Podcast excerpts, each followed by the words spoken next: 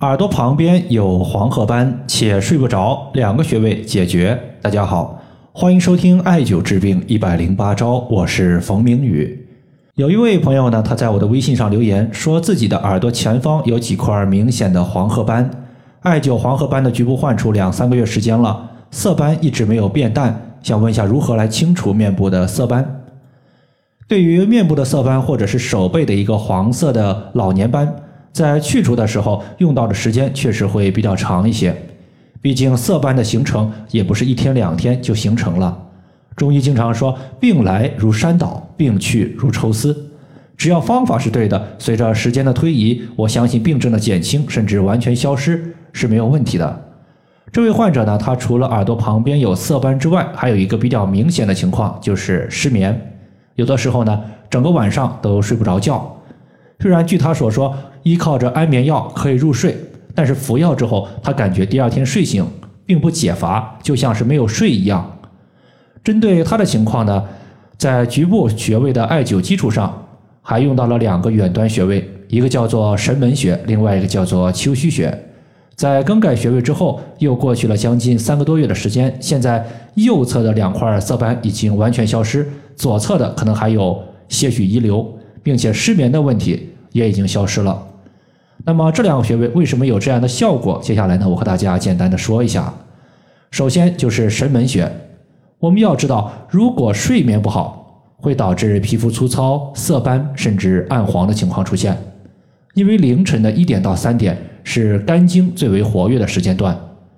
中医认为，人卧则血归于肝。意思就是说，当我们躺着睡觉的时候，肝血就开始回流回肝脏，而血它是阴液，可以滋养肝脏。如果回流到肝的一个气血不足，肝无法得到充足的养护，就容易导致肝的阴阳失衡。肝阴不足，那么肝阴就无法制约肝阳，会导致肝阳亢盛，从而出现脾气的暴躁。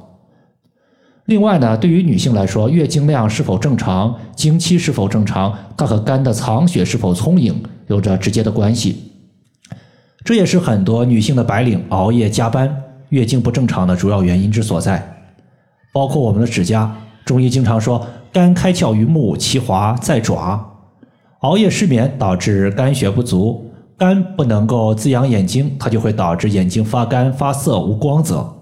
其华在爪，这个爪它指的就是指甲，也就是肝血充足，它表现在指甲上，那么通常指甲就比较光滑、有光泽，也非常的坚硬。那么反之，肝血不足，那么指甲就容易出现易断，或者说有真菌感染的情况。那么面部也是一样的，如果肝血不足，就容易导致面色苍白或者是萎黄，且容易出现色斑的沉积。所以调节失眠问题，在这里我推荐神门穴。因为神门穴是我们心经的原穴，一方面可以安神定志，比如睡前兴奋睡不着，就可以按揉这个穴位来镇静安神，促进睡眠。另外呢，色斑它所在的地方其实就是淤血所沉积的位置，而心主血脉，艾灸神门穴可以促进气血的运行。比如说，艾灸神门穴使我们的心气充足，心气推动心血到达身体的各个部位，气血到达色斑位置之后，可以带走局部的垃圾毒素。局部的垃圾毒素没有了，慢慢色斑它也就消失了。神门穴的位置呢？当我们手心朝上微曲手腕的时候，在这个手腕可以出现到一条横纹，靠近小拇指的这一侧，大家能够摸到一条大筋，在大筋的内侧就是神门穴的所在。第二个呢，就是丘虚穴。丘虚穴它是我们胆经的原穴，主要调节是胆的功能，因为肝胆为表里关系，两者一荣俱荣，一损俱损。并且晚上的十一点到次日的一点是胆经最为活跃的时间段，如果此时睡不着，就会影响胆的推陈出新，气血的生成就会受阻。